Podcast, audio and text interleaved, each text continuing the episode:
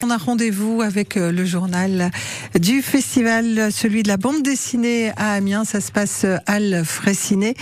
Et euh, Sophie Mille nous a rejoint. Bonjour Sophie. Bonjour Annick. Vous êtes coordinatrice du festival 27e euh, rendez-vous de la bande dessinée. Ça se passe à Amiens, Al Fréciné, derrière la gare d'Amiens.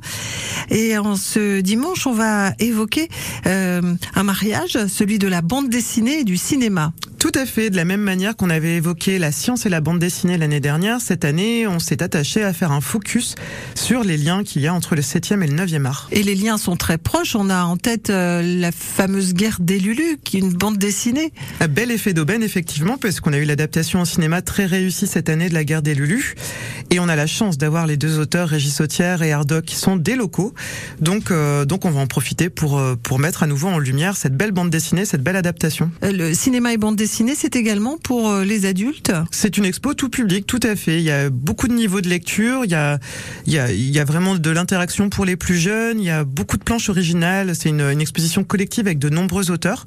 Donc euh, il y en a vraiment pour tous les goûts. Oui. Sur des thèmes euh, forcément très divers? Très divers, sur la naissance du cinéma, sur Hollywood, sur comment créer un scénario. On a vraiment tous les aspects qui sont abordés. Oui. Alors je vais poser une question un petit peu piège. Naissance du cinéma, est-ce qu'Alice Guy est présente? Alors euh, Alice Guy sera présente à travers les planches, tout à fait. Alice Guy, qui est euh, la première réalisatrice euh, femme du cinéma en France et qui s'était exilée aux États-Unis. Qui fait l'objet d'une très belle bande dessinée de Catel et Bouquet, dont on a les originaux ici dans l'exposition. C'est un festival de couleurs. Tout à fait. on rappelle que ce festival propose de différentes expositions dans des styles très variés, ce qui permet à chacun de s'y retrouver, de découvrir peut-être le style qui, qui deviendra important dans, dans la vie de, du visiteur.